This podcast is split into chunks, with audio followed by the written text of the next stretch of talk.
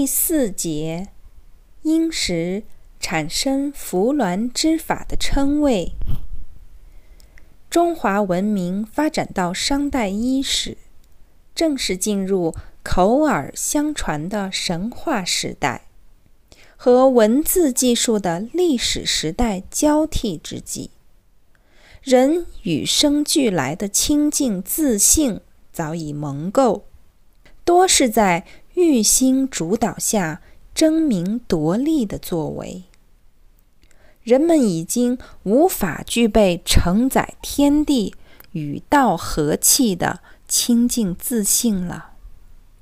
相比其他地方，在中土境内，虽然人们也有污垢毒染，但因多是信奉先天人性。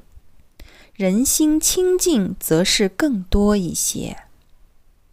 自黄帝时期，九天玄女受无极皇母一命派遣，负责中土的天音传真工作。至此，只是在形式上有所转变，由黄帝时期的无极青鸾亲身下凡传世神意。转变为由人间道术祈请神将以示未来。殷商之后，上天下降桃柳灵通之法，下传天音，施以教化，弥补国家法令的不足。此法就是承传的天心大道之秘器。鸾是上古先秦，亦是沟通人神的一种方式。绝地天通之后，仙鸾虽归无极，不再临凡，但是因仙鸾宏愿，此时即以桃之流笔天人相应之法，沟通天人，使得人世间。再现提升超越的气源，人因使用道术进行天人交感，而能接收到天启盛世。此种道术仪轨亦因青鸾而得名。天人交感此时起逐渐被称为伏鸾之法。华夏民族自黄帝以来，皆以仁义著称，是一个和平的民族，故此深得天心倚重。而扶鸾之法于此在华夏民族大兴，且不为任何宗教名相所束缚。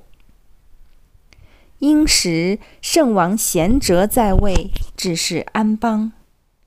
人心尚属天真纯良，巫史就是当时天人交感的主流。如殷时原为虚字，指沐浴洗涤的意思，也指从事祭天、祀地、重组的行为。后添上单人旁，形成当今所用的儒字。也慢慢的由单纯祭祀行为迈入文化教育体系，但究其根源，儒字首要意义就是天人交感。在朝代更迭中，此鸾之天启盛世、天世道源，皆由天子完全掌握控制。以作巩固江山之用，更是视其为机密而不轻易示之于民。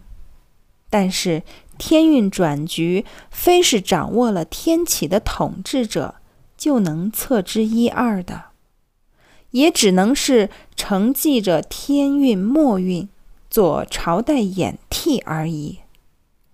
也是在这些朝代演替中。鸾也传入了市井明末之中，让更多的人沐浴于天心德泽中。